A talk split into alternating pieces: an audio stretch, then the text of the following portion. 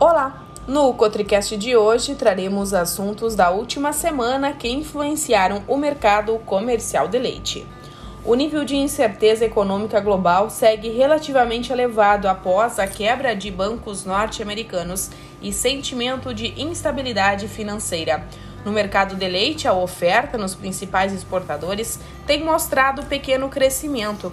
Estados Unidos e União Europeia vêm registrando aumento na produção desde agosto de 2022. Por outro lado, a demanda continua tímida e com importações chinesas mais fracas, contribuindo para a manutenção de preços dos lácteos mais baixos. No mercado brasileiro, o cenário econômico e de consumo de lácteos continua fraco. Após um crescimento de 2,9% do PIB em 2022, a mediana das projeções dos agentes econômicos indica apenas 0,91% de crescimento do PIB em 2023.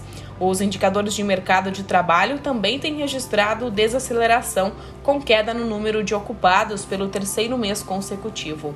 Além disso, os preços dos lácteos ao consumidor têm ficado acima da inflação.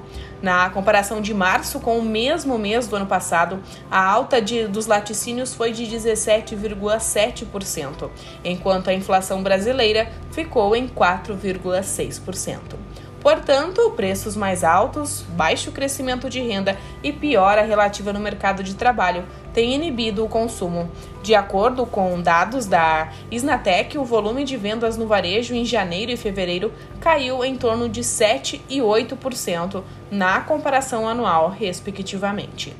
E assim finalizamos mais um Cotricast. Na próxima semana voltaremos com mais informações.